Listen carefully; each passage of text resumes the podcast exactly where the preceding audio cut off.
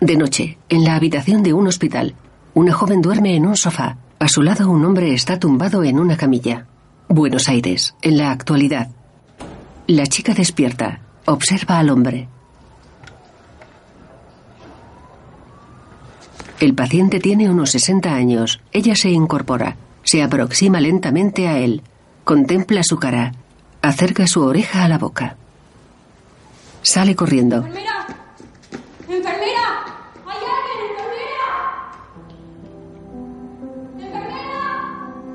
El hombre yace quieto en la cama.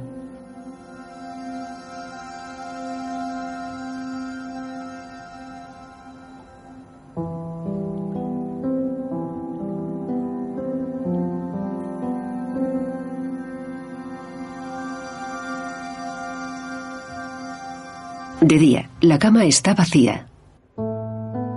Cuando dejes de quererme, la joven dobla ropa encima de la cama. Ella se gira. Permiso. Lo siento, hija. El hecho de que el Señor lo reciba en sus brazos debe servirte de alivio. La joven sonríe levemente. No quiero parecer brusca, pero es nuestra obligación ocuparnos de los necesitados. Hay quien no tiene con qué vestirse. Ella contempla la ropa. Sí, sí, claro. Gracias. Perdón, Sí, uno nunca sabe si se olvida algo. claro, claro. La joven revisa los bolsillos de una chaqueta negra. Encuentra un sobre. Entrega la ropa a la otra mujer. Gracias, hija. Y que Dios te bendiga. La mujer se marcha. La joven contempla el sobre. En el reverso se puede leer para Laura. Observa extrañada el sobre. Lo abre. Sin desviar la mirada a la carta, camina hacia la ventana. En off. Hola, bichita. Espero que hayas encontrado la carta que te dejé en el abrigo. Le di otra copia al escribano para que él te la diera. Pero sabes lo mucho que se dilatan los trámites de testamentos y yo necesitaba contarte esto lo antes posible. Un policía quita la tapa de un bidón enterrado. Otro revisa una mochila. Descubre una pistola en una funda de plástico. Cercanías de Durango, País Vasco, año 2002.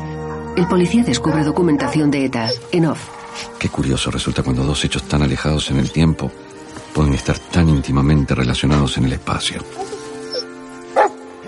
Imagino que es la manera que tiene el azar de darnos pistas.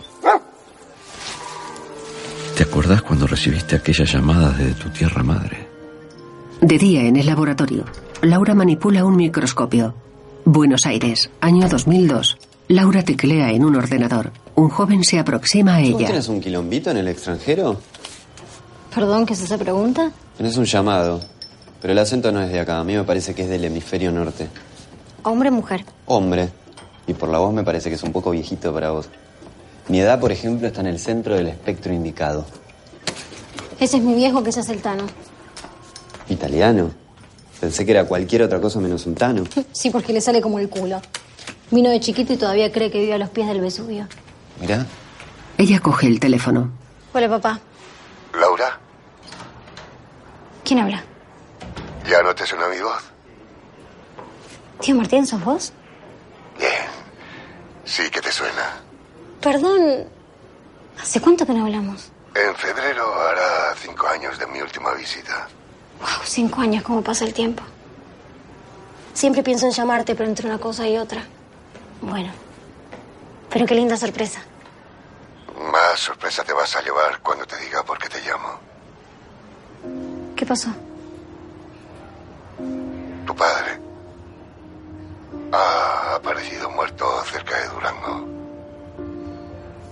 Según parece, nunca se fue. ¿Cómo nunca se fue? Sus huesos han aparecido en un bosque a 10 kilómetros de la que era vuestra casa. No, no entiendo. Laura, tu padre lleva muerto 33 años. Y todo indica que le mataron de un tiro en la cabeza. La policía saca fotografías a un esqueleto. En un autobús, Laura viaja sentada con la mirada ausente.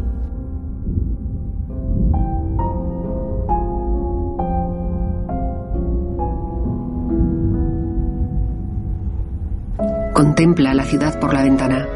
Queda pensativa observando el trayecto.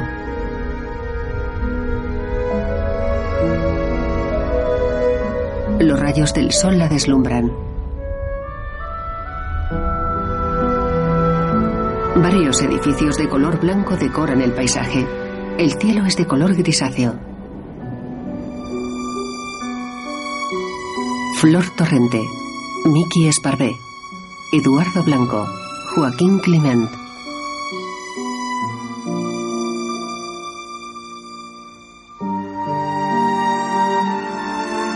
Eneco Sagardoy, Cándido Uranga, Joseán Bengoechea, Miguel Oyarzún, Itziara Izuru, Mario Pardo. Con la colaboración especial de Antonio Dechend. Director de reparto, Josu Bilbao. Ayudante de dirección, Borja Grandío. Ana Berar. Jefe de producción, Pablo Barinaga. Niconor González del Solar. Maquillaje y peluquería, Eva Alfonso. Jone Gavarain, Marisa Amenta. Néstor Burgos. Figurinista, Silvia García Bravo. Vestuario, Laura Donari. Director de arte, Pello Villalba. Mariela Ripodas. Directora de producción, Belén Bernuy. Pamela Livia Delgado. Sonido directo y postproducción, Juan Ferro.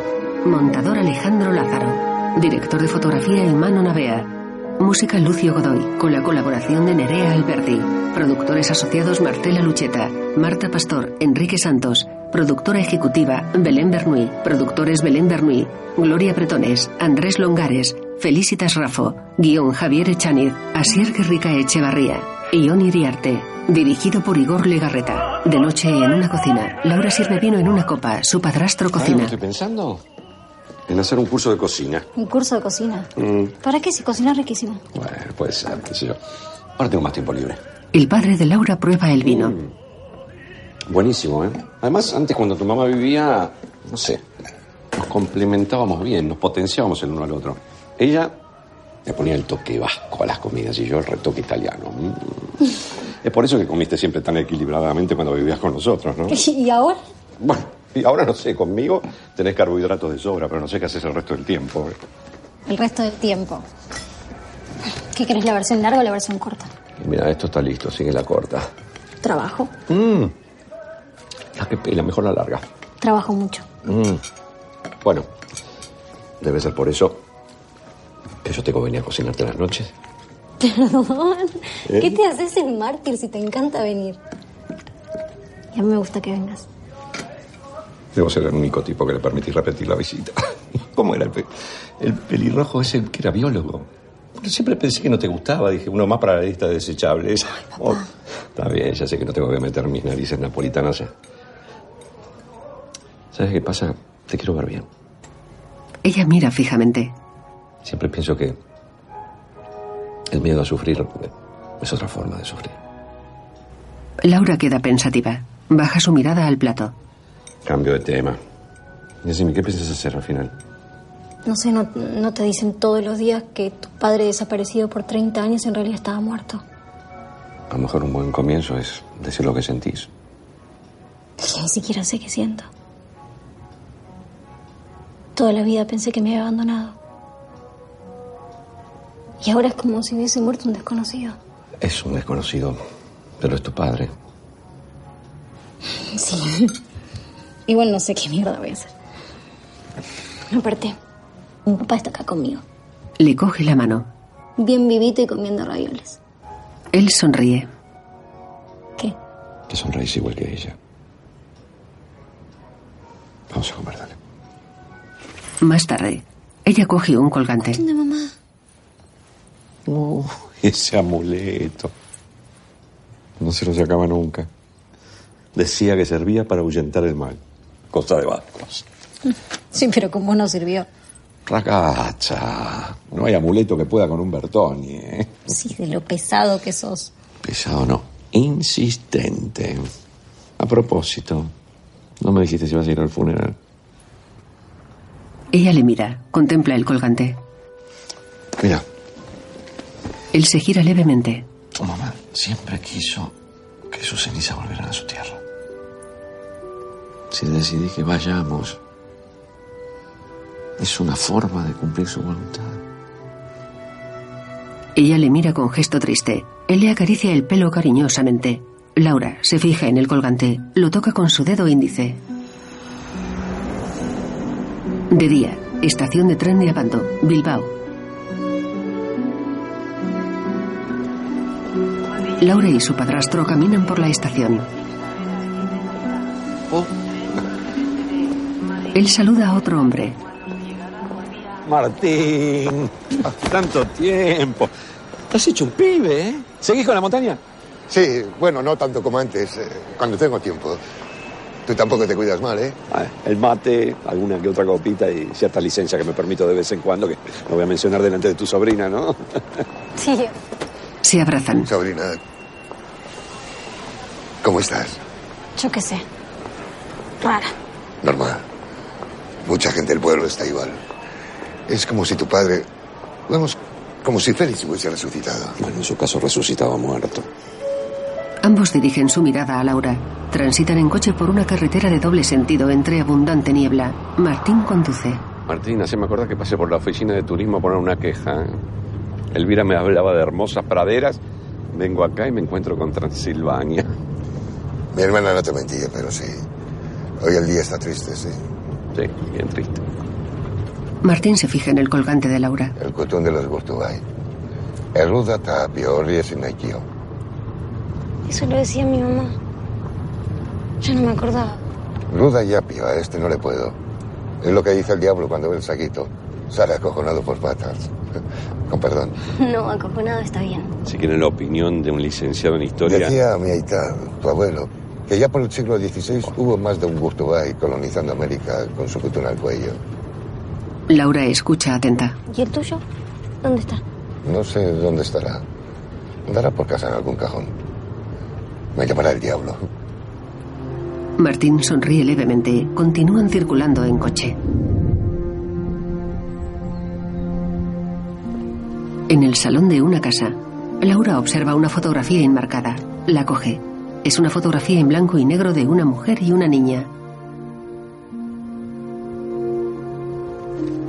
Gira el marco levemente. Lo abre. Saca la fotografía que estaba doblada. Descubre a un hombre en la imagen completa. Martín se aproxima. Dicen que cortar una foto trae mala suerte. En la fotografía la niña le da la mano al hombre. Intento, pero no puedo acordarme de su cara. Bueno, sería un milagro, ¿no? Tenías tres años. Martín, podría poner las cenizas en algún sitio para. Bueno, hasta que las llevemos. Por favor. Coloca las cenizas en una estantería. Este sos vos, ¿no? ¿Y este? José María, tu hermano, que murió. No murió. Lo mató el amigo de los Carea. Franco. En la Erchencha, Laura y su padre hablan con un policía. Lo encontramos por casualidad. Uno de nuestros grupos estaba vaciando un zulo y de repente, junto a varios kilos de amonal, ¡zas! aparece su padre. ¿Están seguros de que es él? Félix Careaga. No hay duda. Le entrega documentación. Cotejaron el ADN con el de su tía Encarnación. Laura contempla una fotografía del esqueleto. La mujer se empeñó desde el principio en que aquellos restos eran los de su hermano. ¿Y seguro que fue asesinado? La calavera estaba atravesada por una única bala con orificio de entrada occipital y salida frontal. Además, no creo que su padre se autoenterrase. Alguien se tomó muchas molestias en dejarlo bien ocultado. Pero encontraron algún sospechoso, algo. Estamos hablando de 1968. El crimen ha prescrito. Esto es caso cerrado. Cerrado. Pero si ni siquiera está abierto. Mire, señorita, El policía se fija en el colgante. Ella se lo oculta. a quien quiera que lo hiciera lo juzgará Dios, no nuestros jueces. A veces es mejor no remover la tierra. Bueno, pero ¿tiene alguna hipótesis de quién pudo haberlo asesinado? Bueno, no tengo mucho tiempo para hipótesis, pero si quieren una, ahí va. En off. Es un hecho más que probado que la mañana del 3 de febrero de 1968, Félix Careaga sacó las 20.000 pesetas de la cuenta familiar con la única intención de desaparecer del mapa. Lo que pasó es que no le dio tiempo a salir de Durango. Alguien le apunta con una pistola. Transitan en coche próximos a un bosque. Seguramente algún canalla le vio sacar el dinero. Le obligó a llegar al bosque.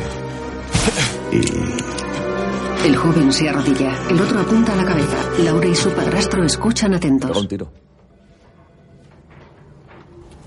Laura aparta la mirada. Ella y su padre entran en una iglesia. Caminan lentamente por ella. ¿Acá te parece? Se colocan junto a un banco. Un cura prepara la ceremonia.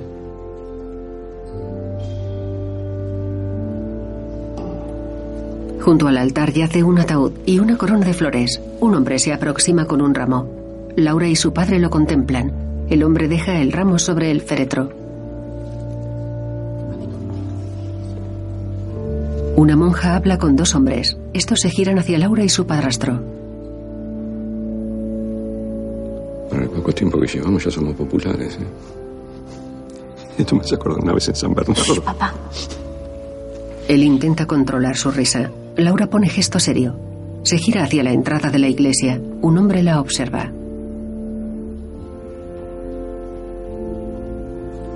Laura dirige su mirada hacia el altar. El cura toca el micrófono. Pone gesto serio. En el exterior, Laura se aproxima a la monja y los dos hombres. tía Encarna. ¿Sos vos? Laura, ¿verdad? Hola. Ven, hija. Se dan dos besos. Mira, estos son tus tíos. El mayor, Esteban. Hola. Hola. Y el pequeño Antonio. Encantado, Laura. Él es Fredo, mi papá. Hola. Esteban, ¿verdad? Sí. Encantado. Y Antonio, claro. Eh, encantado. Mucho gusto. ¿eh? Por supuesto sabíamos que Elvira se había vuelto a casar. En los pueblos todo se sabe. Ah, Es verdad. es verdad. Bueno, en Argentina, en San Bernardo, que Es ustedes son- impresionante el parecido que tienes con Elvira. Eres tan guapa como ella. Gracias. Por lo poco que me contaron, vos te pareces mucho a mi padre. Bueno, no tanto. Cierto aire. Pero yo siempre fui de mano calvo. Por eso él se llevó a la más guapa. Bueno, dicen que los calvos tienen mayor potencia sexual y menos oportunidad de demostrarlo. Antonio queda serio. Fredo ríe nervioso. Laura lo mira seria. Entra en el coche cabreada. ¿Cómo me haces pasar vergüenza así? ¿Qué te pasa? ¿Qué tienes en la cabeza? Yo todavía pelo, por eso ando tan justo de potencia. ¿Ves? ¿Ves? No lo puedo evitar. Estoy enfermo. No, yo estoy enferma, ¿sabes? ¿Y sabes cómo se llama mi enfermedad? Fredo Bertoni, así se llama. No puedo creer, en mi vida había un tipo igual. Un joven toca la ventanilla. Laura la baja un poco. Hola, Hola. Laura Careaga, ¿verdad? ¿Sí? Disculpen, lamento su pérdida. Soy Javier Egoscue, delegado de la zona norte de Seguros Las Hay. Creo que lo que tengo que decirle le va a interesar. Así es, Félix Careaga tenía un seguro de vida a favor de su mujer, eh, Elvira Gurtubay, y de su hija, es decir, usted, Laura. La cantidad no, no es para tirar cohetes, pero en esa época podía solucionarte la vida. Estamos hablando de 300.000 pesetas, o sea, traducido a euros, mil... mil... 1.803 euros, perdón, es que no termino de acostumbrarme.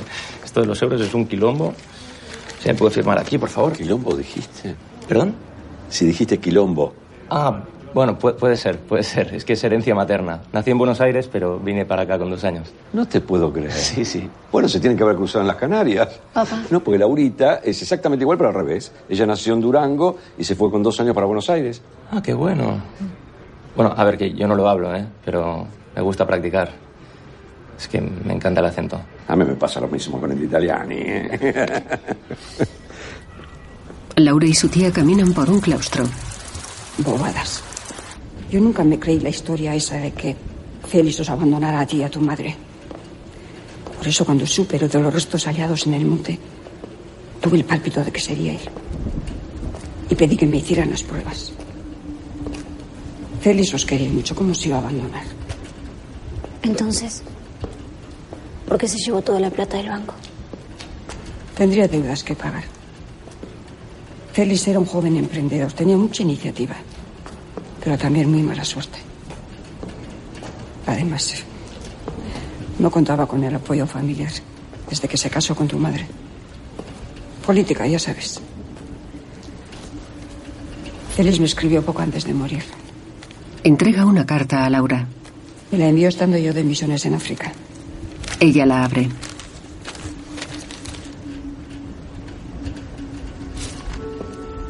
Camina lentamente leyéndola. Parece una despedida. Una despedida para siempre. Laura observa a su tía. Ella le coge la mano. Fredo espera en el interior del coche. Laura corre hacia él. Entra en el vehículo. Mira seria a su Mi padrastro. padre sabía que lo iban a matar. O sea que este viaje iba a ser más largo. En la recepción de la aseguradora. Es que es el paso más lógico, papá. Averiguar quién contrató el seguro de vida de Félix nos puede dar un indicio. Bueno, si ese paso lógico significa volver a ver a ese atractivo agente de seguro, mucho mejor, ¿no? Ay, papá, no empieces. No empiezo. Solo constato lo que veo. ¿Qué ves? Javier. Hombre, te estábamos buscando. Bueno, Laurita te buscaba. ¿Ah, sí? Bueno, en realidad necesitamos saber quién contrató el seguro de vidas de mi padre. Bueno, esa información es confidencial, pero vamos que para cualquier cosa. Es que creemos que él conocía a su asesino. Y no sabemos por dónde empezar. Félix Careaga. Fredo se acerca a Javier. ¿Tienes registros tan antiguos, eh? Bueno, de las pólizas anteriores al 95 solo se informatizó lo básico. Cuando salió la noticia de, del hallazgo, a un becario se le ocurrió buscar el apellido Careaga y surgió Félix y con él su seguro. ¿Y dice quién lo gestionó? Vamos a ver. Ah, Sí, Revilla, le conozco. ¿Podemos hablar con él? No, ah, corrijo, le conocí. Murió hace unos años. Laura se incorpora frustrada. En, en los archivos físicos podría haber algo. Quizá Revilla añadió información. Fredo busca documentación archivada en varias estanterías. Laura revisa a su lado. De acá se fue la gente dejando las cosas bien atadas, ¿eh? Tranquilizando sus conciencias. Debe ser un alivio ese sin cargas, ¿no? Javier encuentra algo. Laura. Abre una carpeta con documentación. Laura se aproxima. Premio. Pues aquí está todo. Titular, beneficiarias. Laura observa seria los papeles. Él la contempla. No parece que haya nada raro, ¿no? No, nada en especial. ¿Cómo nada raro? A ver, para un poquito. La fecha en la que se contrató el seguro es un dato relevante, ¿no? Porque mira, tu papá contrató el seguro dos semanas antes de que le dispararan. Laura y Fredo se miran. Me parece que llegó el momento de reunirse con la familia Cariaga. ¿Podemos empezar por Antonio, el menor? No creo que hombre esté por la labor. No sabía por dónde empezar la búsqueda de las beneficiarias del seguro, así que fui a casa de Antonio Careaga. Llamé a su puerta, pero no, no me abrió. Tengo suficiente experiencia como para saber si alguien se esconde detrás de una puerta. Sé si una respiración es de hombre o de mujer. Y aquella. aquella era una respiración de hombre. Un hombre de cierta edad. Yo diría que fumador. ¿Pero por qué haría una cosa así? Vaya a saber, ¿no? ¿Vos tenés auto? Transitan en el vehículo de la empresa de Javier. Viajan por una carretera de doble sentido. Estacionan el coche en el lado izquierdo de la calzada. Al fondo se vislumbra una casa.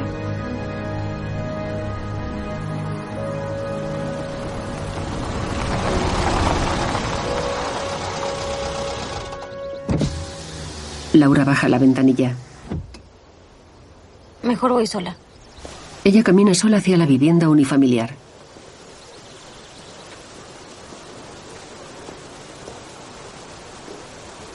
Llama a la puerta.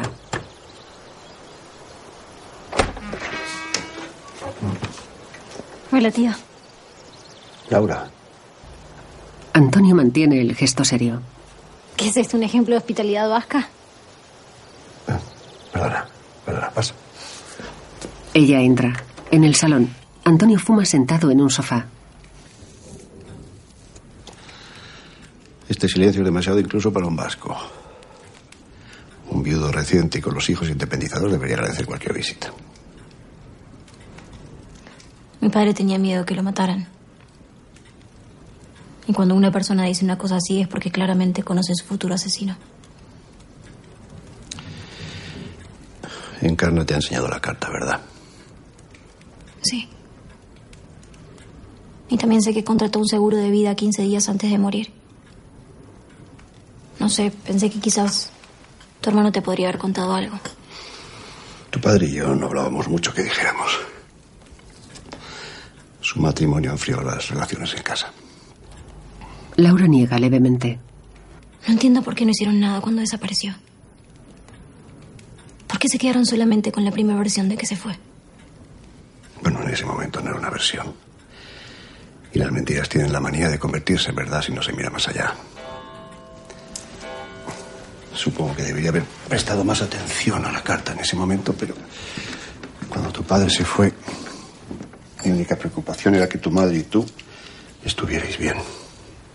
Pero yo era invisible para Elvira. Antonio bebe de una copa. En vez de dejarse ayudar, decidió marcharse. Sin una palabra ni una carta. Antonio se gira hacia Laura. Estar enamorado de tu cuñada pasa hasta las mejores familias. Que yo sepa, no es ningún delito. Laura lo mira atónita. Tu madre no te lo contó.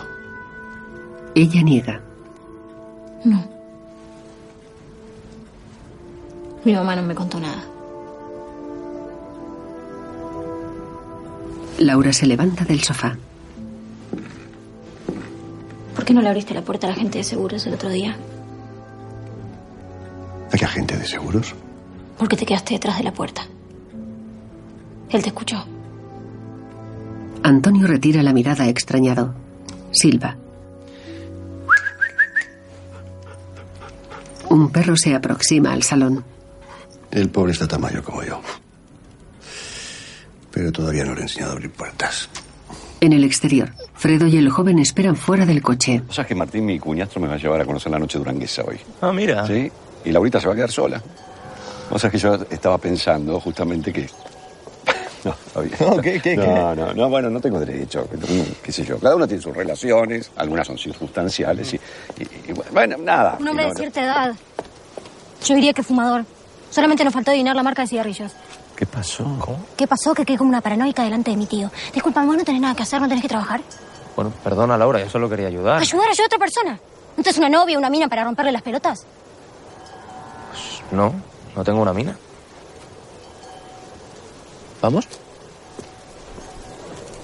Está claro que la recta sigue siendo el camino más corto. ¿Qué? En un bar, Fredo canta. stagione dell'amore viene e va. I desideri non invecchiano quasi mai con l'età. Se penso a come ho spesso male il mio tempo che non tornerà, non ritornerà più. Fredo se aproxima al pianista. La stagione dell'amore viene e va. Fuerte, fuerte el aplauso. Muchas gracias. Una mujer del público se levanta, da dos besos a Fredo. hecho llorar de emoción. Canalla. Gracias. Tante gracias. Laura y Javier toman una cerveza. Tu madre. Hace mucho que murió. Cinco años. No sé, me gustaría que ella esté acá. ¿Te contó algo sobre tu padre? Sobre Félix, me refiero. No, no. Mi vieja no hablaba de él. Y lo peor de todo es que se murió creyendo que nos había abandonado. Y tú no preguntabas. Sí, cuando tenía cinco años preguntaba dónde estaba. Después qué había pasado. Y ya a los 15 dejé de preguntar. No sé, hasta hace dos días mi único padre, Alfredo. En el baño, Fredo se aproxima a un orinal.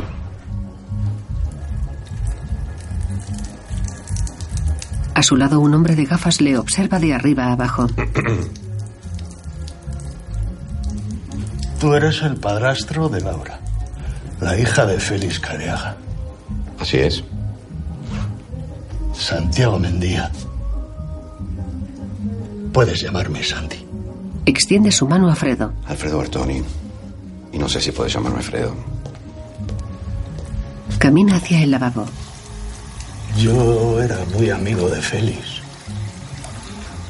El mejor. Toda la vida cagándome en él porque se había alargado con esa puta de Miren.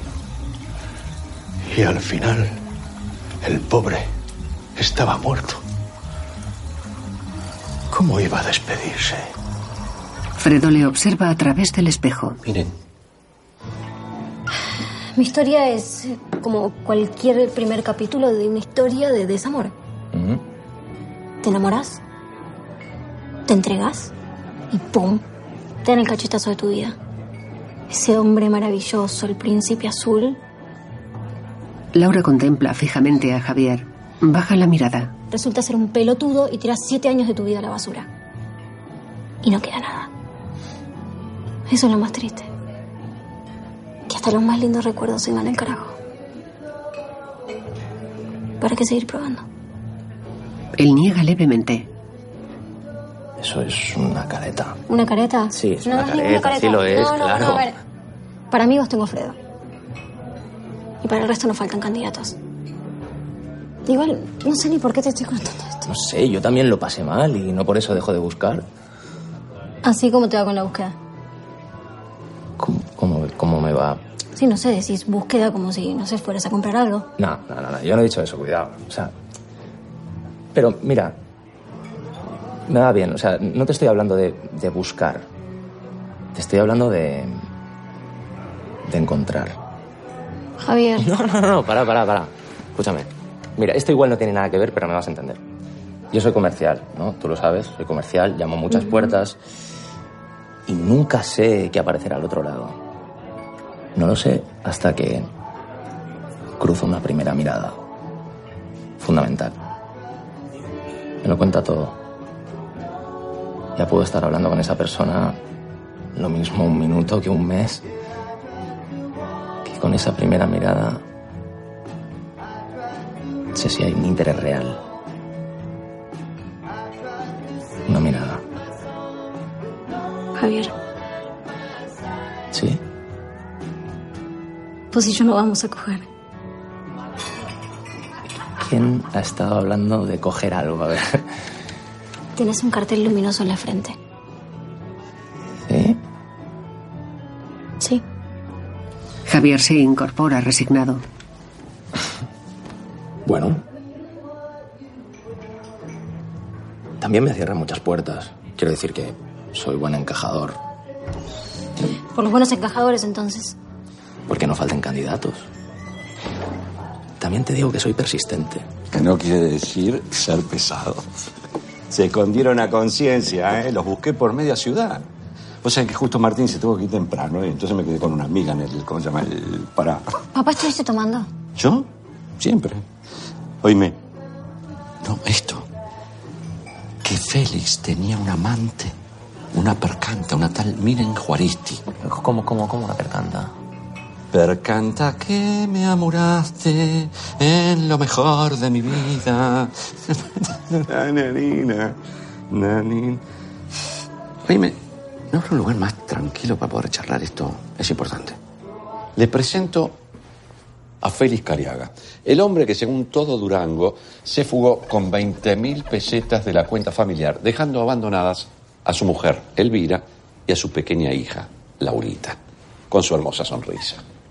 El punto es que 33 años después descubrimos que Félix nunca llegó a irse, porque alguien lo mandó para el otro barrio. Con perdón, bichita. También tenemos al hermano del difunto, el bueno de Antonio, el pelado que estaba enamorado de Elvira. Cosa comprensible por otra parte, claro. Si todo esto fuera poco, según el inspector Chorita, tenemos a un fascineroso que fue el que le pegó el tiro rastrero, huyendo con la guita. Y si a esto le sumamos que ante la aparición del muerto nos enteramos de la existencia de un seguro de vida por el valor de 300.000 pesetas. Por lo tanto, nos da un nuevo y difunto sospechoso, el agente de seguros, señor Revilla. Revilla, sospechoso. Bueno, él sabía de la existencia del seguro. ¿Crees que te traiga otro cafecito? Estoy bien, estoy bien. A ver, a ver, a ver. La única posibilidad de que Revilla fuese sospechoso sería si hubiese tenido algo con Elvira. ¿Perdón? No, no, no, si es que es imposible. Dudo que tuviese tan mal gusto. Vosotros no conocisteis a Revilla, pero yo sí, y os aseguro que ese hombre era feo como un demonio. Además, acá está la prueba viviente del buen gusto de Elvira. No quitaste la boca, ¿eh? ah, y con permiso. Borra la sonrisa al dibujo de Laura. Estarás de acuerdo conmigo en que siempre, siempre no sonríe. Oíme, resulta que uno va a ser el ridículo al más raro bolichón de todo Durango. ¿Y con quién se encuentra? Con don Santiago Mendía, reina del urinario en sus ratos libres, que al parecer tenía negocios varios con Félix. Negocios todos ellos desastrosos. Don Santiago me contó que al tiempo de desaparecer Félix, desapareció también Miren Juaristi, su primera novia, peluquera y de profesión rubia. Es bastante fácil deducir que entre Félix y Miren habían vuelto sus más y sus menos, ¿verdad? Esto, por si no se entiende, son ondas copulativas, o sea, sus más y sus menos. Perdón, bichita. No, está bien, igual acá venimos a ver quién mató a mi padre, no a santificarlo. Cierto. La imagen se aproxima al dibujo de la peluquera.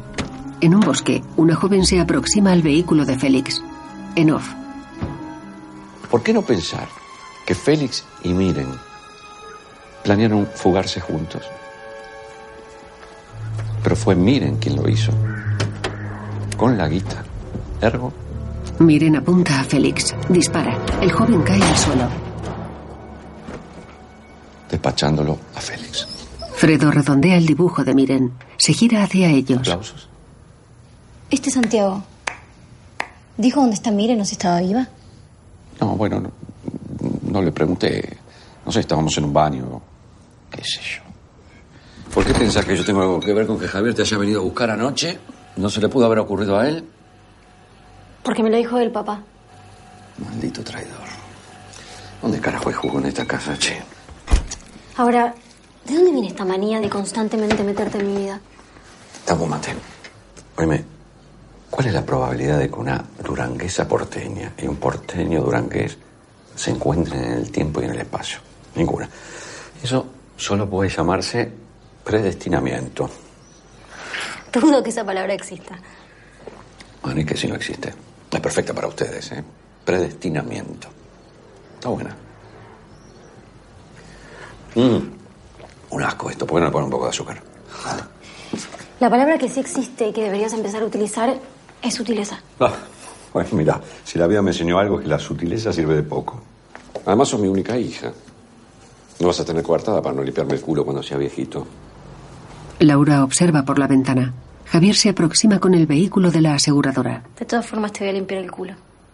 Eso quiere decir que Javier un poco te gusta. ¿eh? Javier baja del coche. Laura revisa unos documentos. Salones de peluquería e institutos, Institutos de belleza. Belleza, epígrafe 972.1. Casualmente encontré estos listados en la oficina. Casualmente. Que yo tenga estos papeles es ilegal, ¿no? ¿Cómo ilegal? Sí, tan ilegal como que los tenga seguros las hay. Ah, no, no, no, que va, que va. Eh, no, no exactamente, pero es que es, es un tema complejo, ¿eh? Bueno, lo importante es que hemos localizado a esa mujer. Sí. Ella observa por el retrovisor a Fredo durmiendo en la parte trasera. Javier, yo te quiero agradecer por todo lo que estás haciendo. No, no, no es nada. No, bueno, pero seguramente vos tenés que laburar y... Yo laburo por objetivos, ¿viste? No, no, en serio. Que los objetivos de este mes los tengo más que cubiertos. Además, si Vitoria está aquí al lado, está a menos de 40 kilómetros. Buenos Aires ya nos queda un poco más a desmano. ¿Mm? Sí, como 10.000 kilómetros. Pasan por un cartel que pone Vitoria, 2,5 kilómetros. Más tarde, suben por unas escaleras. Che, ¿no hay ascensor en esta casa? Se aproximan a la puerta de la peluquería Estilos. En un cartel se puede leer cerrado por vacaciones. Pues parece que llegamos algo tarde. ¿Vienen ustedes del ayuntamiento? ¿Tanto se nos nota? Es que hará más de un año que estamos llamando para lo de los pisos vacíos. Claro, pero bueno, más vale tarde que nunca, ¿no? Digo yo. Hace tres años que esa barragana se fue de vacaciones. Ahí trajo mientras tanto a un albañil para hacer reformas. Y total, que las cucarachas son las que van Ella a- decía que la peluquería era de señoras, pero yo siempre veía entrar hombres y no a cortarse el pelo, precisamente. Bueno, la Concejalía de Urbanismo cursó su comunicación y hemos venido para certificar el abandono efectivo de la vivienda. Mi nombre es eh, Xavier Aguirre, vengo con mi equipo, soy agente catastral y nada, si son tan amables de darnos sus nombres completos como testigos que van a ser del acto administrativo, por favor. Si te parece, vamos a coger papel y boli y vamos a tomar nota a los señores. Bueno, yo como federatario público doy fe del procedimiento. La misma palabra lo dice. María Dolores López de Albeniz. Isidoro Ruiz Landa. Perdón, Ruiz. Ruiz, Ruiz. Ruiz. Ruiz Landa. Pues estupendo. Ah, Isidoro, María Dolores, si efectivamente la vivienda estuviese vacía, entonces habrá que encontrar al propietario o a sus herederos. Pero, en caso de que no aparezcan, cualquiera puede personarse en el registro de la propiedad con un par de testigos y por mm, 250.000 pesetas puede solicitar la expedición de dominio, de manera que la propiedad pase a su nombre. Insisto, cuando digo cualquiera, quiero decir Cualquiera. Cualquiera. Ustedes, por ejemplo. Bien, pues sin más dilación, vamos a proceder a, al procedimiento de... Vamos. Porque un taladro no tendrán, ¿verdad? Peluca también. Javier taladra la cerradura, abre la puerta. Él entra, Laura y Fredo le siguen. Este se gira hacia los vecinos.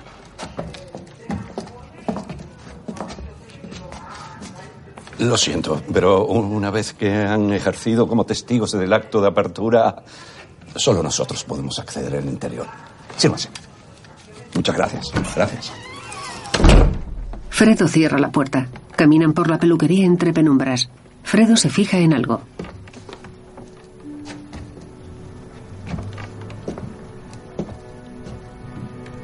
¿Qué hay ahí?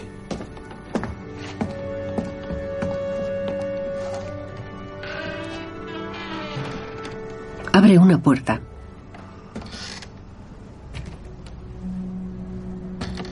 Javier observa un archivador sobre una mesa. Lo coge. Laura camina lentamente hacia él. Fredo se adentra en un dormitorio con una cama doble. En un perchero observa una fusta. La coge. La agita enérgicamente.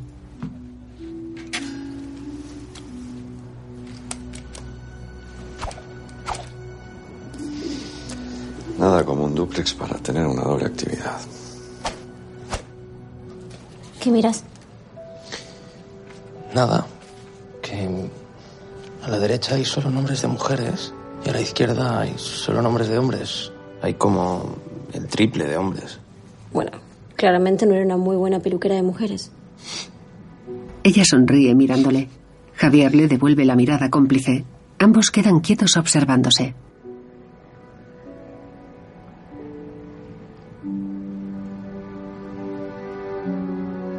¿Qué? Fredo vuelve a la estancia principal. Observa a los dos jóvenes a punto de besarse. Se gira.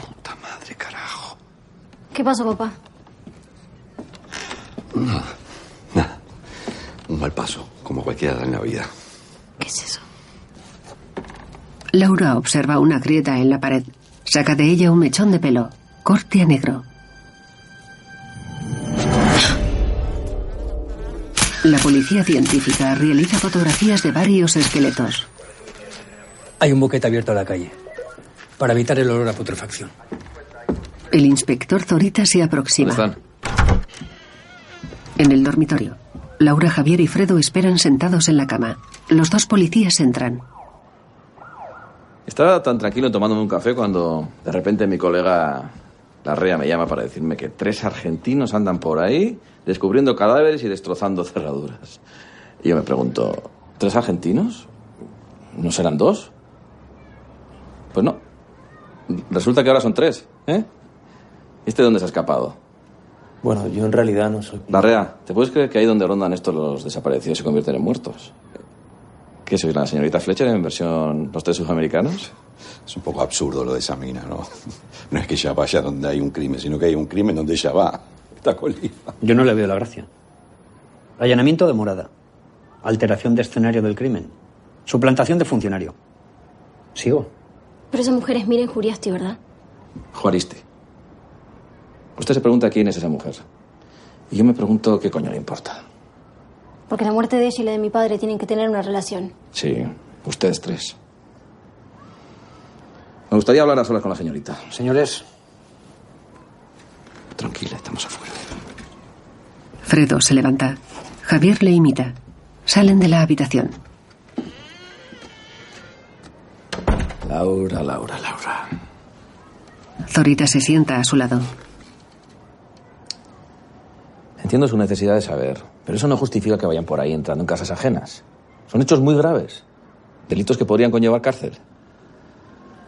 En fin, no hay antecedentes. Y por suerte la REA me debe varias. Hablaré con él y aquí no ha pasado nada. ¿Y la bala? ¿Qué bala? La bala que mató a mi padre. O ni siquiera la buscaron. Laura. A ver, me encantaría ayudarte, de verdad. Pero yo no puedo hacer nada. Te recuerdo que los 60 eran asunto de los picoletos. De la Guardia Civil. Ella pone gesto contrariado. En una habitación un vinilo da vueltas en un tocadiscos. Javier mete un disquete en un ordenador. Muchas de las pólizas las firmamos con policías nacionales y guardias civiles. Bueno, los escoltas tampoco se quedan atrás. Lo ideal... Lo ideal sería encontrar alguno que no se haya jubilado todavía. ¿Por qué que no se haya jubilado? No, porque la gran mayoría, una vez se jubilan, se van de aquí. Piazzolla, Malosetti. Excelente gusto musical, ¿eh? Javier revisa un listado de pólizas de la Guardia Civil. Mira, Juan José Crespo. Este se jubila en un año. Bueno, quizás se sabe quién estaba al mando del cuartel de Durango a fines de los 60. Eso es. Acá tenés un mensaje. Javi, soy Grandío. Ya siento molestarte, pero no sé dónde coño está el expediente de Chegaray. Por cierto, el jefe está que arde por haberte cogido vacaciones sin avisarle. Justo ahora que viene la temporada fuerte. Bueno, llámame cuando puedas. Laura queda perpleja. Pensé que laburabas por objetivos. Sí, sí, sí, sí, laburo por objetivos, ¿eh? Lo que pasa es que eh, me debían unos días y muchos. Y, pero está bien, entonces no pasa nada. No me pasa nada. Javi se gira hacia Fredo.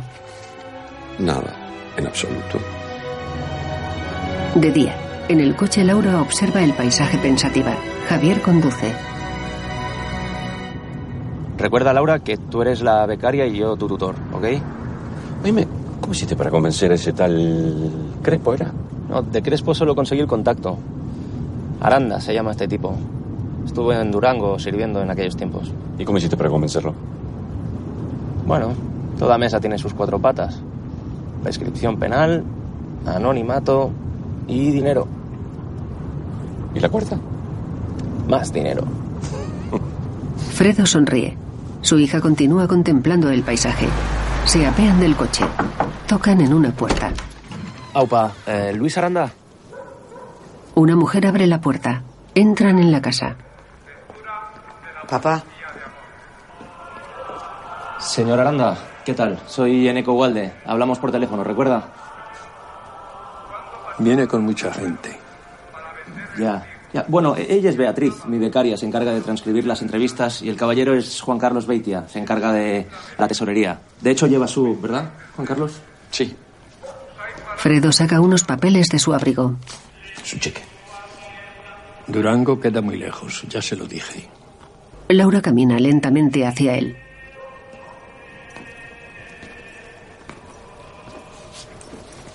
Se agacha delante de Pero él. con intentarlo no perdemos nada. No.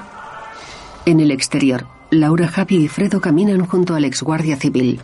Quede claro que yo hablo de oídas. Quienes me lo contaron murieron. Todos. Llegué a Vascongadas en el 67, a finales. Lo recuerdo todo porque me jodieron la Nochebuena. Aranda queda pensativo. Laura, Fredo y Javier quedan expectantes. En el 67, En off, en Durango, mandaba Camacho. un hombre fuma. Otro se aproxima. Acérquese, Aranda. No sea tímido. El joven Aranda se acerca. Observa a su derecha. Dos policías amordazan a un joven. Aranda pone gesto contrariado. Uno de ellos coge agua, se la esparce por la boca.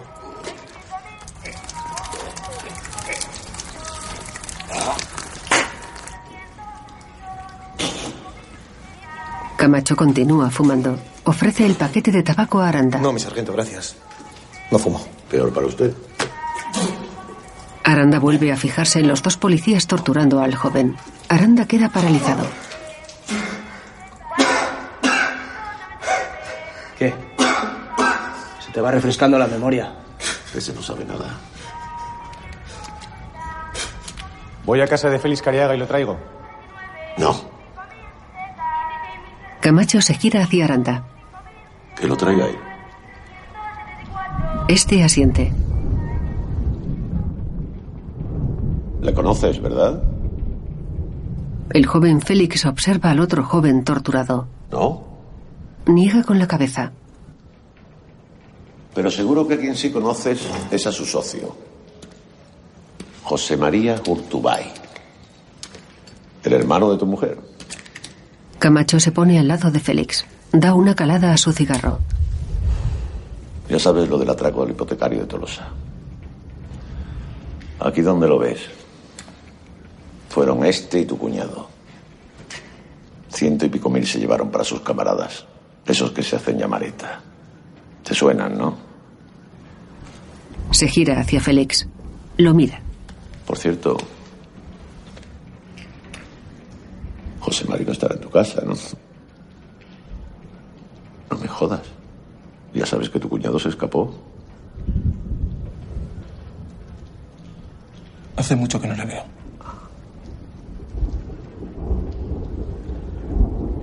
¿Qué le parece, Cabo? ¿Le creemos? No lo sé, mi sargento. No creo que el hijo del gobernador civil oculte un separatista en su casa, la verdad. El hijo del gobernador civil ya tiene una separatista en casa. Y las churras y las merinas no deberían mezclarse porque luego pasa lo que pasa. ¿Verdad, Feliz? Yo le he dicho que no sé dónde está. No me toques los cojones. Mí no me cuesta ningún trabajo ir a tu casa y traerme a tu mujer de los pelos.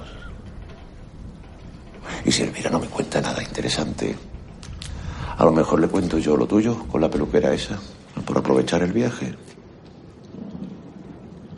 ¿Me has oído? No sé de qué me habla. No sabes de qué te hablo. Hablo de Miren Juaristi. Y no te culpo, ¿eh? Esa Miren está como un tren. Entonces, ¿qué hacemos? ¿Me traigo a Elvira? Félix contempla al recluso. ¿Qué le pasará a José María? Nada malo. Yo hablaré en su favor. Un par de años en el dueso, quizá tres. El tiempo de que se quite los pajaritos de la cabeza. Mira, Félix, no te estoy pidiendo que hagas nada malo. Solamente que te enteres bajo qué piedra se oculta. Y le ofrezcas llevarla a una mejor. Camacho posa su mano en el hombro de Félix. Aranda los observa. De noche, en el exterior, Dos jóvenes caminan con linternas por un bosque bajo la lluvia. Se paran. Uno de ellos apaga su linterna y la enciende repetidamente. Al fondo un coche enciende sus faros. Los dos jóvenes caminan hacia el coche.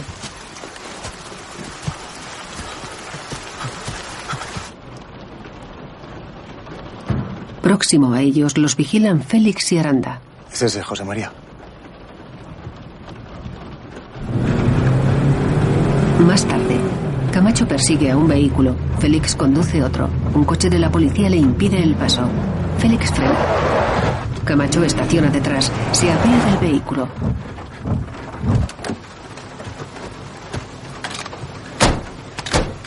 Félix espera en el interior de su coche. Camacho toca la ventanilla con una linterna. Salga del coche.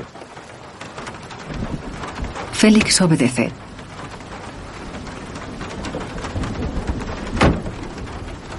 Abra el maletero. Soy Félix Carea. Ya, vamos. No se lo voy a repetir. Abra el maletero. Varios oficiales le apuntan. Félix posa su mano sobre el maletero. Abre ese maletero. ¡Alto! ¡Manos arriba! ¡Manos arriba! ¡Eh! eh, ¡Fuera! Las manos, que las pueda ver. ¡Fuera! No he hecho nada. No se mueva, no se mueva. Dese la vuelta, dese la vuelta.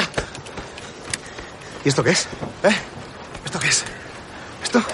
Tú, llévatelo. Aranda apunta a José María. Vamos. Este pasa al lado de Félix. Ambos se miran. Camacho revisa una mochila del maletero con dinero.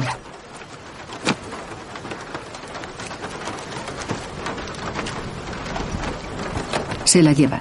Se detiene al lado de Félix. Le apunta con la linterna alumbrada. Félix. Ya puedes irte. Se va. Félix se gira. Los coches de la Guardia Civil abandonan el lugar. Avanzan entre la niebla próximos a un bosque. Paran.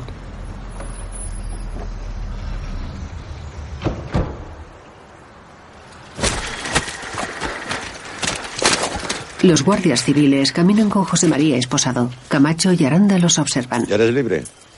Puedes irte cuando quieras. No. No me matéis, por favor. Vamos, empieza a andar. José Mari.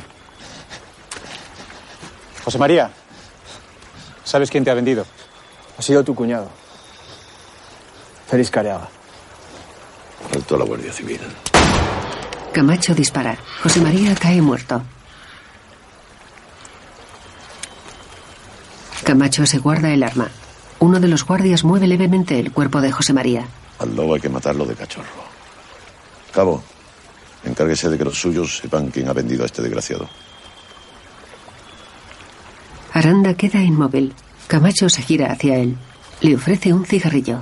Y vamos a tutearnos. En la actualidad, Aranda fuma pensativo. ¿Y, ¿Y qué pasó con Félix Careaga?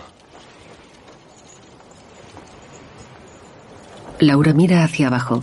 Aranda recuerda. Félix y otro joven circulan próximos a un bosque. Un coche de la Guardia Civil le adelanta. Ambos vehículos paran.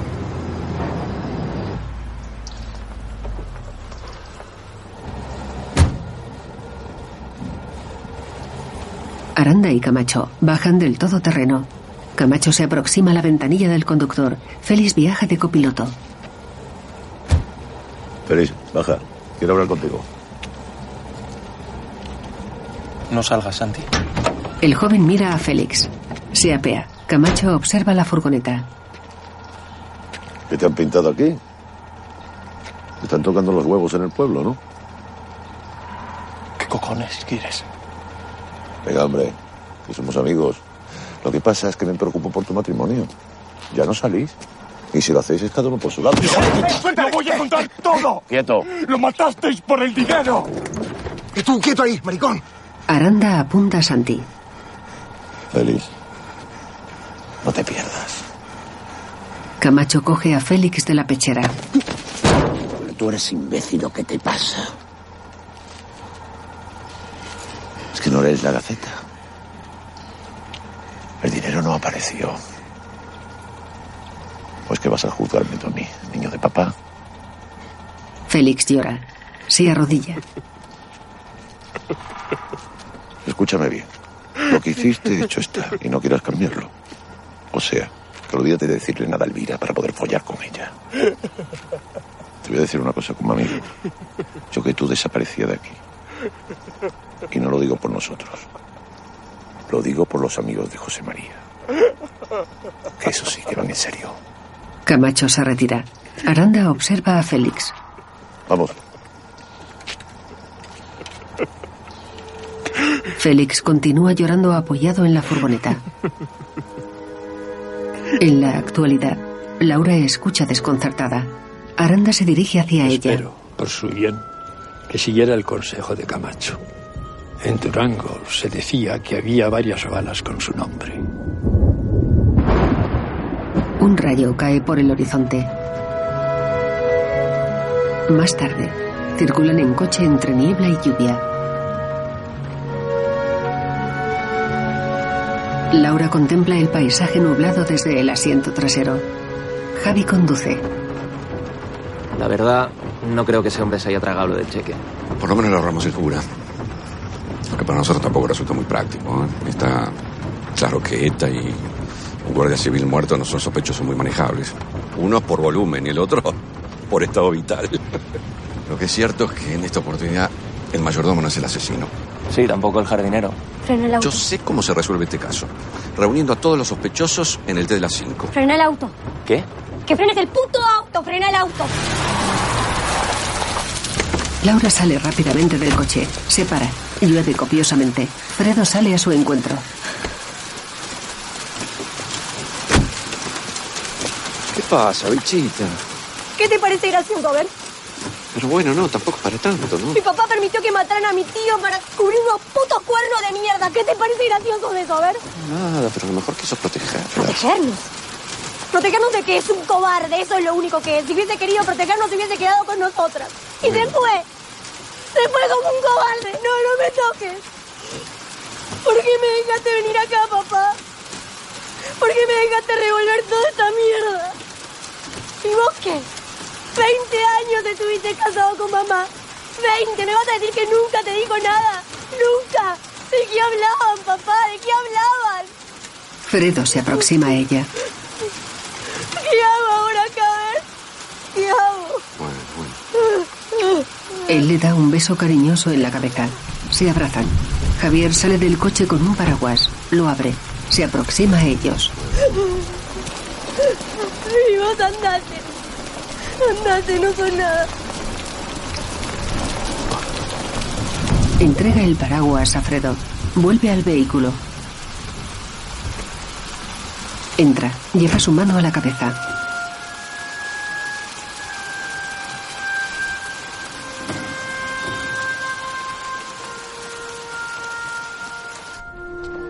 De día, Fredo sostiene las cenizas en un mirador. Le acompañan Laura y su tío Martín. Retira la tapa de la urna. Vierte las cenizas por el paraje natural. Laura se acerca, abraza a Fredo. Este le da un beso cariñosamente.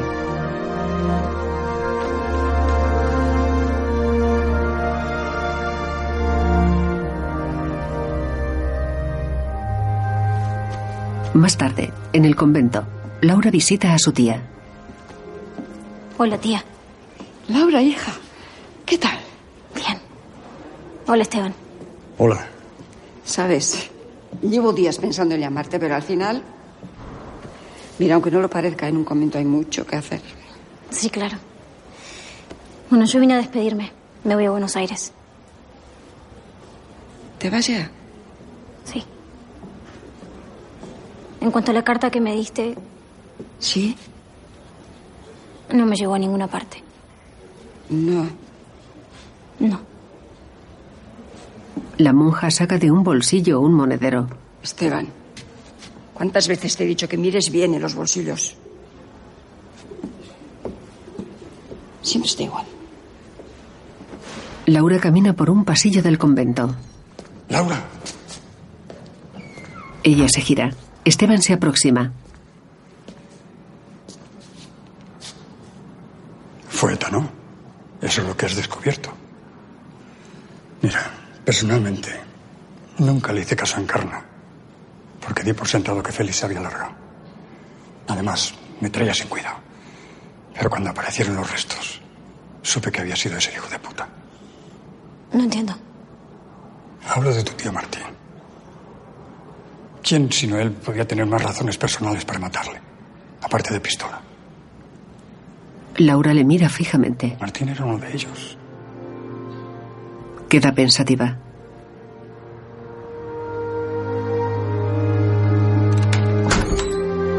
Más tarde, Laura abre la puerta de casa. Cierra.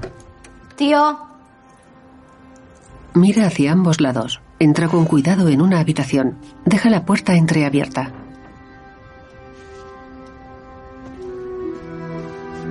Revisa unos cajones de una cómoda. Enciende la lámpara de un escritorio. Abre otro cajón.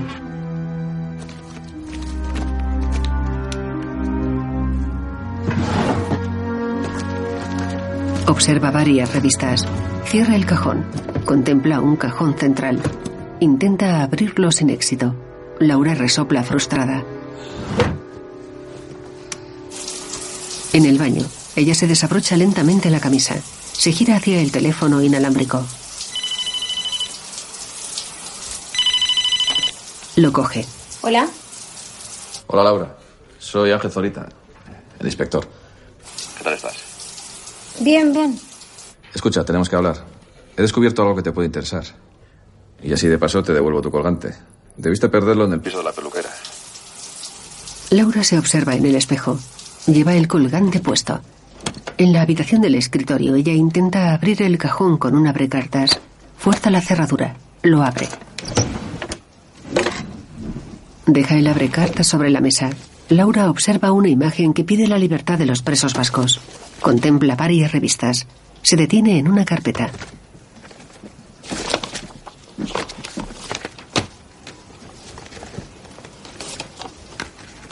La coge. Sentada sobre una alfombra revisa los documentos.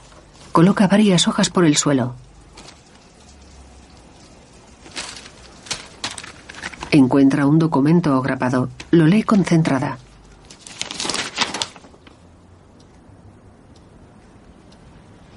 Alguien se aproxima por detrás. Laura se incorpora rápidamente. Es Martín. Ambos se miran fijamente. Te has dejado el grifo abierto. Encontré esto. Es el acta de una asamblea de ETA. Martín queda inmóvil. Estuve con ellos al principio. Luego lo dejé. ¿A qué viene esto? No te creo. Vos mataste a mi viejo porque sabías que le entregó al tío José María. No sabes lo que dices. Ah, ¿no? ¿Y qué pasó con Miren? Ella también te descubrió y empezó a chantajearte. ¿Por eso la mataste? ¿De qué coño me estás hablando, Laura? De esto te estoy hablando. Encontraron un cutún en la casa de Miren. Y justamente vos perdiste uno. Martín baja la mirada. Observa nuevamente a Laura. Ahí está mi cotón. Acabas de encontrarlo. El colgante se encuentra en la carpeta. Laura se siente derrotada. Lleva sus manos a su cabeza resignada. Las retira. Y entonces. ¿De quién es el cutún que está en la casa de Miren? No lo sé. Se lo daría a Elvira cuando niñas. Elvira y Miren eran uña y carne en la escuela. Martín se sienta a su lado. Ella continúa con la mirada perdida. En cuanto a lo de matar a tu viejo, Martín se gira hacia ella. ganas no me faltaron. Pero estaba Elvira. Y estabas tú.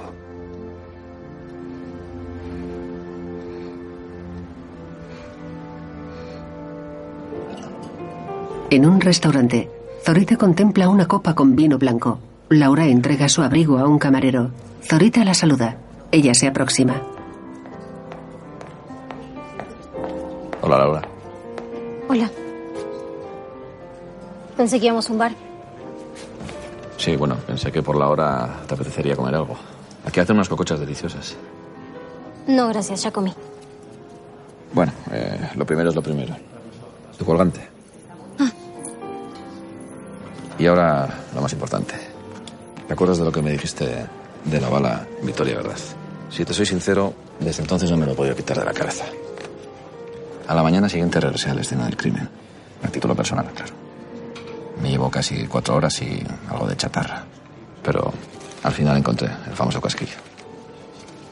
El casquillo es lo importante, no la bala. ¿Lo encontró?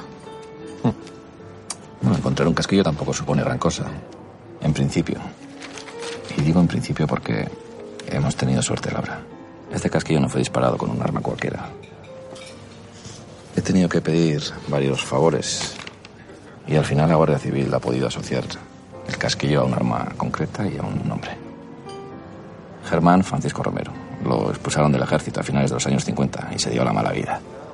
Apenas un año después de lo de tu padre, le cayó una buena condena por herir a un empleado de banca en un atraco. El desgraciado utilizó en el atraco la misma pistola con la que mató a tu padre, su arma reglamentaria.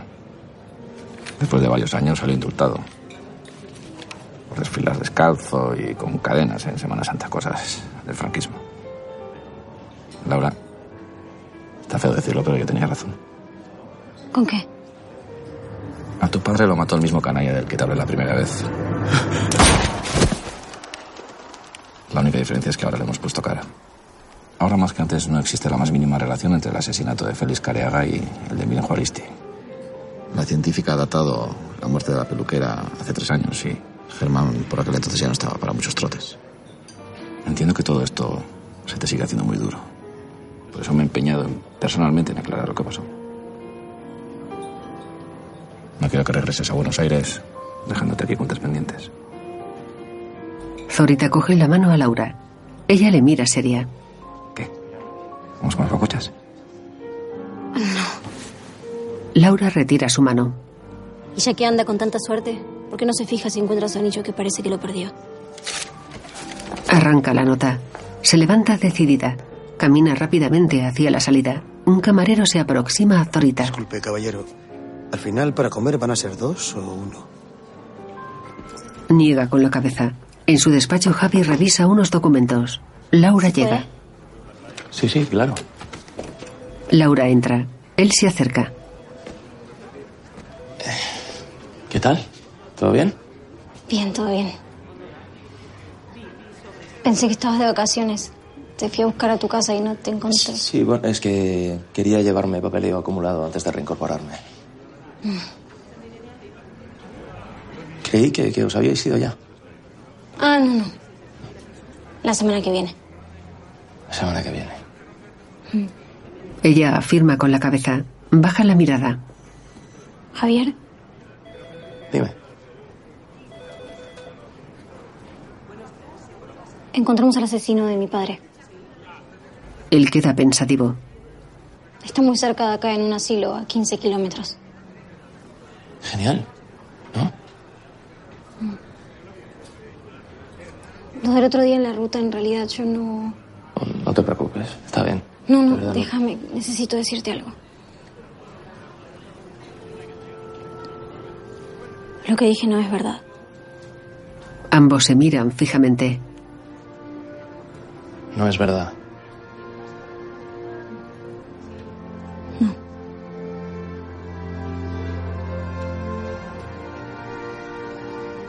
Bueno, pues.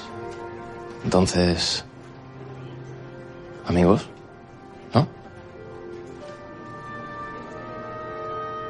Sí, claro. Amigos.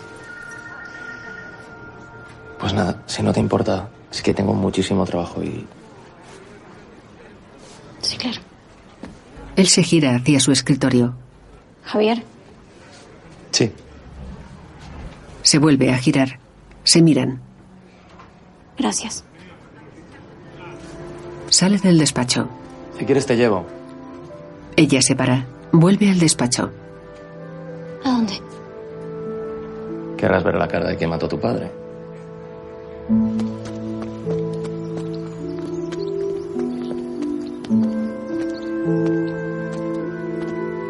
Laura y Fredo caminan por un jardín. Fredo se gira. A unos metros camina Javier. Perdí algo, ¿cierto? Laura le mira. Continúan andando. Por delante va una cuidadora. Es aquel. Señala una zona del No parque. tarden, por favor. Se marcha. Laura, Fredo y Javier se aproximan al anciano que va en silla de ruedas.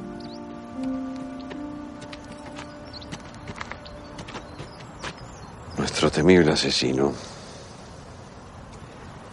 Llegamos al final. ¿Algo para decir? Es que ni siquiera sabemos si es él. Su arma la podría haber usado cualquier persona. Sí, pues decir no creo que nos vaya a decir nada. Este hombre no tiene pinta de hablar mucho. Vamos a ver. Yo vine preparado. Fredo saca una fotografía de su abrigo. Una foto. Esto se llama conductismo. Se la muestra. Germán tiene la mirada perdida. Germán. Continúa inmóvil. Laura y Javier esperan expectantes. Germán se gira. Observa la fotografía. En ella sale Laura de pequeña junto a su padre y su madre. Germán la mira fijamente. Mueve su mano izquierda lentamente. Coge la fotografía. Con la mano derecha señala a Félix.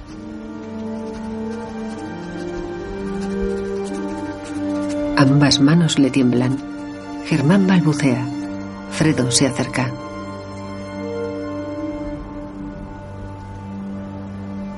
Germán queda pensativo. Fredo le retira la fotografía. Se la muestra a Laura y Javier. Caso resuelto. Sonríe ligeramente. Laura y Javier quedan inmóviles. Germán queda pensativo. De día, Laura toma mate en la cocina. Da un sorbo. Lo deja en la mesa. Fredo llega. Se sienta a su lado. Buen día. Buen día. Él se masajea la cara. Observa unos billetes en la mesa. ¿Esto? Cambié los pasajes. Nos vamos mañana. Anoche detuvieron a Antonio Careaga por el asesinato de Mire Juaristi. Con Zorita. Creo que ya he hecho bastante. Demasiado, diría yo. No tengo nada más que contarles. Estamos hablando de la detención del tío de mi hija. Al menos podría decirnos por qué. Zorita se gira hacia ellos. Uno, los registros telefónicos. Antonio y Miren hablaron muchas veces antes del asesinato. Dos, el retrato robot del famoso albañil dado por los vecinos. Y tres, su declaración. Por lo visto tenían un lío y la peluquera comenzó a chantajearle. Hace tres años Antonio era un hombre casado. Pero, ¿cómo fue? Como siempre, un mal empujón. Se marcha. Más tarde, Laura y Fredo montan en un ascensor con más gente. ¿Desde cuándo una prostituta chantajea a sus clientes? Es como matar a la gallina de los huevos de oro. Fredo pone gesto dubitativo. Laura le observa. Él mira a su derecha. Se fija en un calvo de unos 50 años. Fredo se incorpora para verle mejor. Laura le imita. El calvo mira de soslayo. El calvo sale del ascensor. Detrás lo hacen Laura y Fredo. Ella se gira hacia él. ¿Qué pasó? Los crímenes vuelven a estar relacionados. ¿Y si ese Germán Francisco no estaba reviviendo el asesinato de Félix? Si lo que nos quería señalar era Félix sin pelo, o sea, Antonio. Ay, papá, por favor. No, para, para, para, para, para, para. Mira, mira la foto. Mira, no tocó su cara, fue directo a la cabeza. Ahí se ensañó. El hermano pelado. Y si por algún motivo Antonio contrató a Germán Francisco para asesinar a Félix. Laura escucha atenta. Yo sé que es una locura, pero tiene su lógica. Lo dijo Shakespeare. Ella se queda pensativa.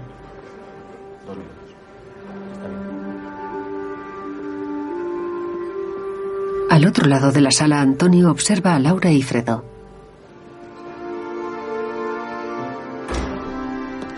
Camina hacia ellos. Se para a un par de metros.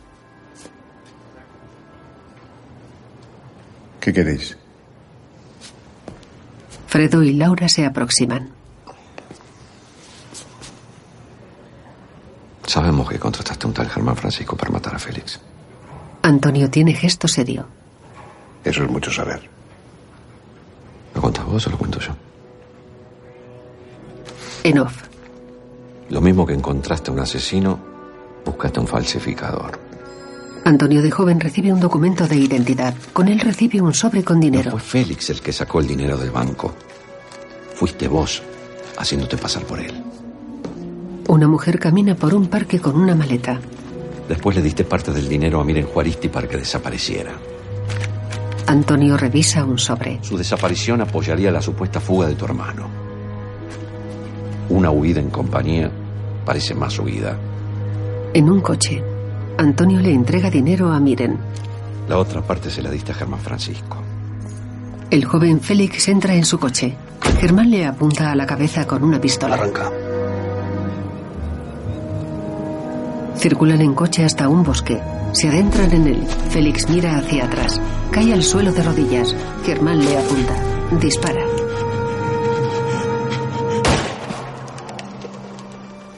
De noche, Germán cava. Que Félix se fuera era solo cuestión de tiempo. Y entonces pensaste, ¿por qué no asegurarse? Entierra el cuerpo. Enterrando su cuerpo todo el mundo creería que se había ido con Miren. Entonces no tendrías más que entrar en escena, salvar de la indigencia a las pobres abandonadas y de paso conquistar el amor de tu vida. En la actualidad, Antonio le observa serio. Pero te salió mal porque Elvira decidió poner un océano de por medio. Lo único que conseguiste fue dejar a tus espaldas un crimen para olvidar. Antonio frunce el ceño. Una historia muy interesante. Pero te recuerdo que estoy aquí por la muerte de Miren. Un desgraciado accidente. Puede ser. Pero todavía lo que no hiciste es decirle a la policía las verdaderas razones por las que Miren te chantajeaba. Es posible que a Miren comenzaran a irle mal las cosas. Y entonces recordó un confuso episodio en el que le diste dinero para que desapareciera.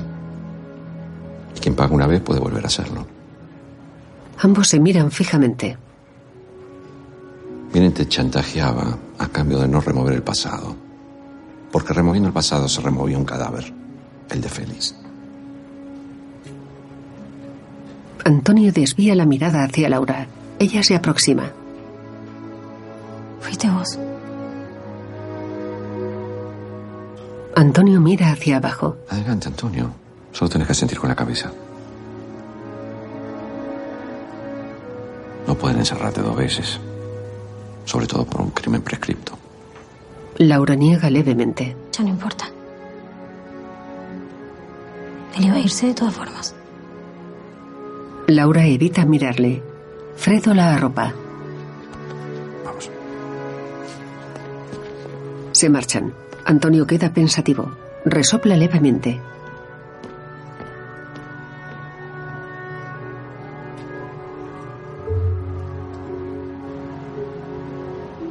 Más tarde en casa, Laura contempla la calle por una ventana.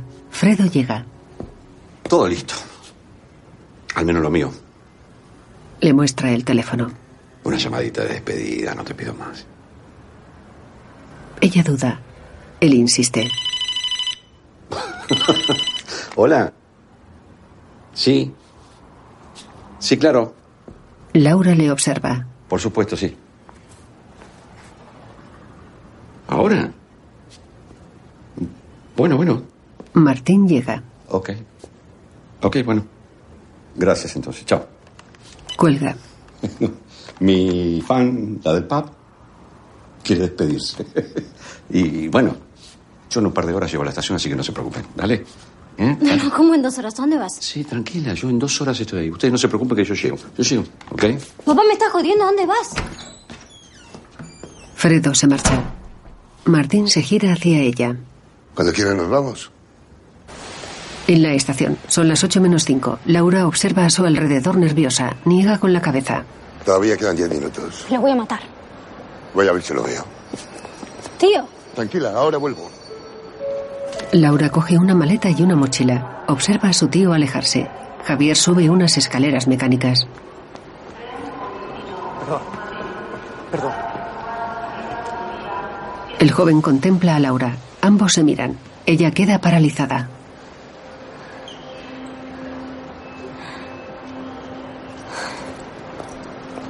Los dos jóvenes comienzan a andar. Se paran a un metro. Hey. Hey, Hola. hola. Todavía no... Es que casi no llego, ¿eh? Como me habéis avisado tan tarde.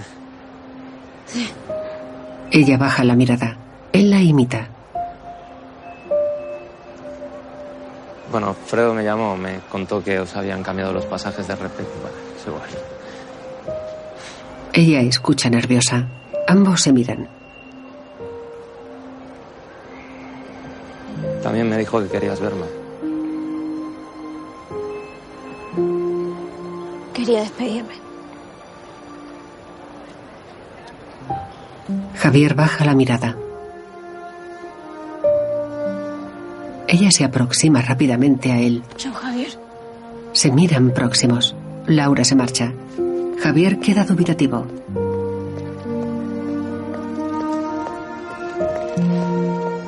Laura camina decidida hacia el tren. Entrega su billete a una interventora.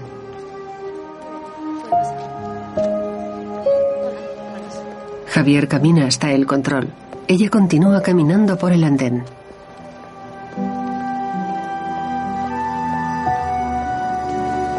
Javier observa cómo se marcha. Laura sigue caminando sin mirar hacia atrás. ¡Laura! Avanza por el andén sin girarse. Gracias.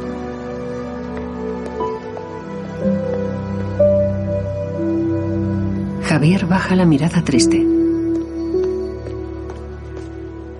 Laura se para. Javier levanta la mirada.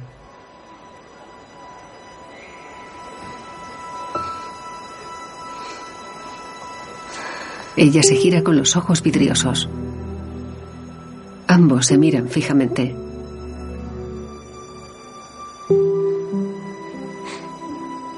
Ella avanza hacia él.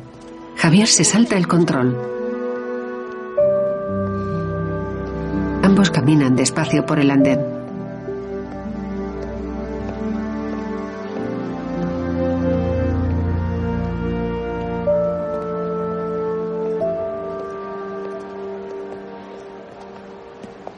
Se aproximan. Se paran a un metro.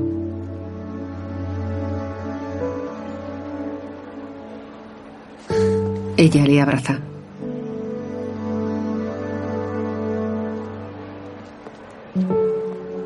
Javier acaricia su pelo. Ella se incorpora.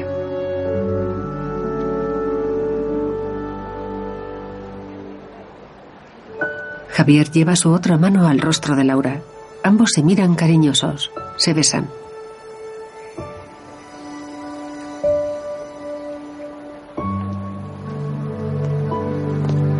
Fredo y Martín llegan al control.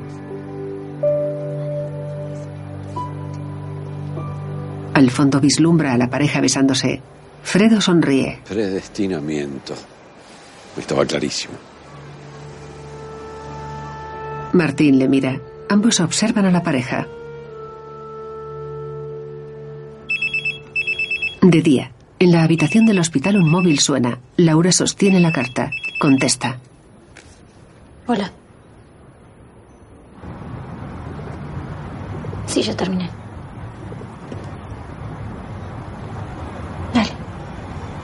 Cuelga. Laura camina lentamente por la habitación. Se sienta en la camilla.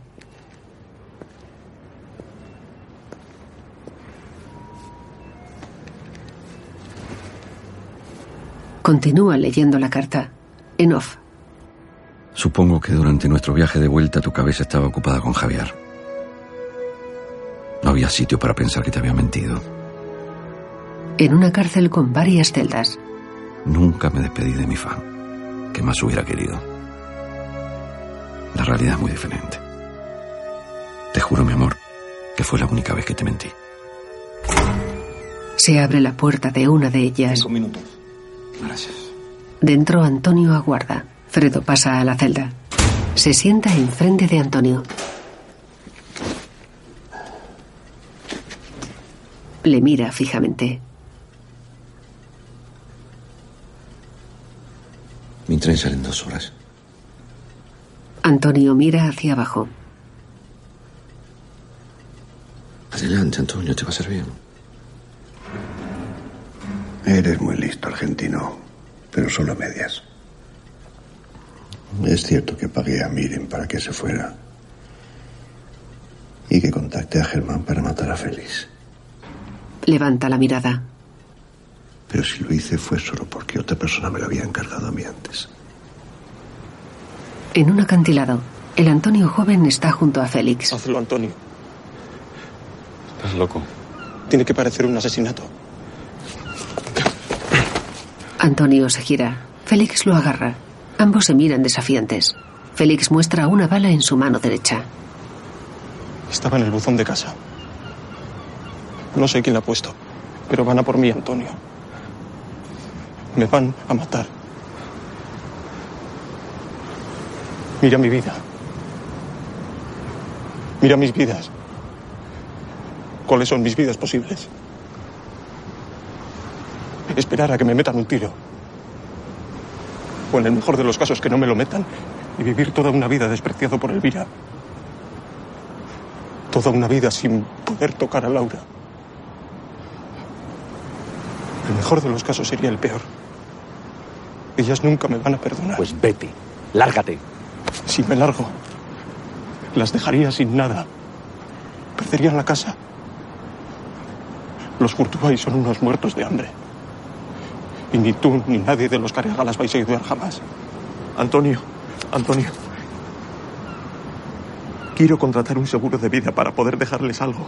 Pero si me matan y hacen desaparecer mi cuerpo, Elvira nunca cobrará el seguro. ¿Lo entiendes?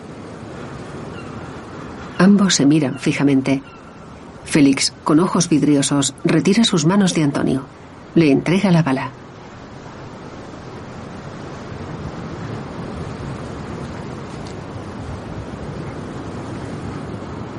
Hazlo.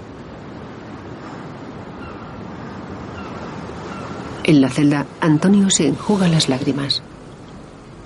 El desgraciado no tenía ni idea de lo que yo sentía por Elvira. Y tampoco sabía que los salvapatrias mataban precisamente por eso. Para exponer sus trofeos. Nadie lo sabíamos entonces. ¿Y entonces le pagaste a Germán? No. Yo contacté con él. Se le pagó con dinero de Félix. En off. Fue el mismo que nos sacó.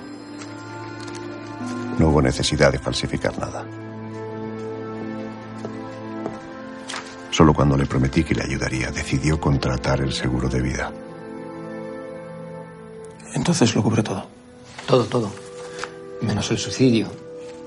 Pero no es el caso, ¿verdad? Félix coge un polígrafo. Firma la póliza. Félix se odiaba tanto que decidió valer más muerto que vivo.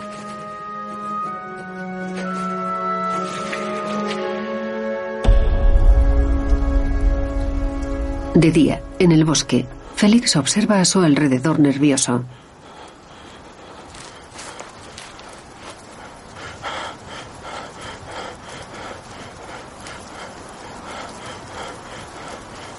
Enfrente contempla a Antonio que espera próximo a un vehículo. Ambos se miran. Germán llega, se coloca detrás de Félix. Germán y Antonio se miran. Este desvía la mirada. Germán encañona a Félix.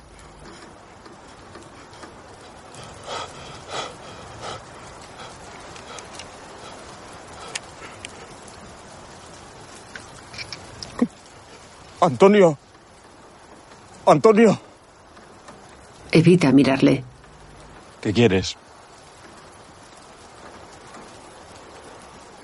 Diles que me perdonen. Y que las quiero mucho. Que las he querido mucho.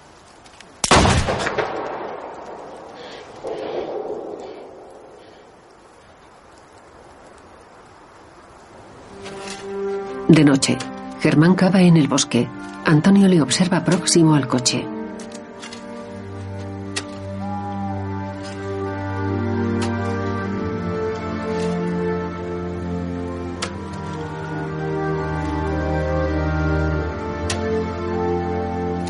En off. Félix no podía imaginar que su propio hermano se encargaría de llevar a cabo su mayor temor. Hacer desaparecer su cuerpo para siempre. Antonio de joven observa paralizado.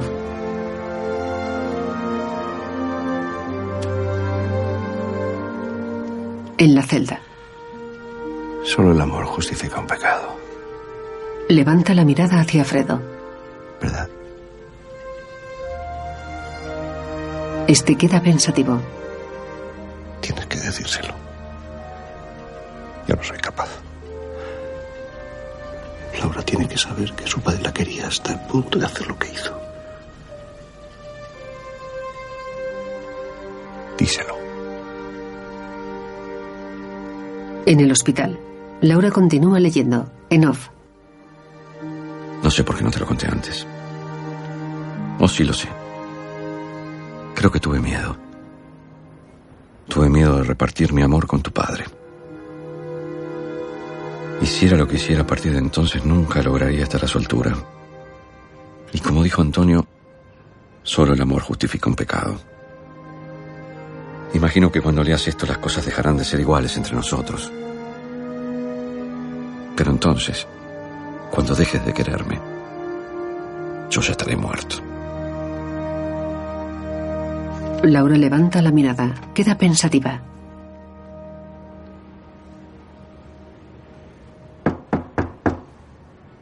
Javier entra. Nos vamos, bichita. Ella sonríe. Se levanta. En la cama hay un jersey doblado.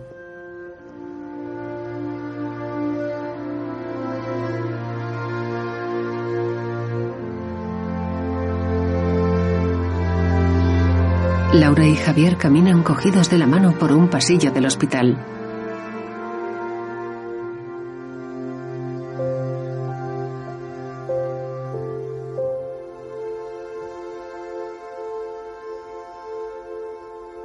Corte a negro.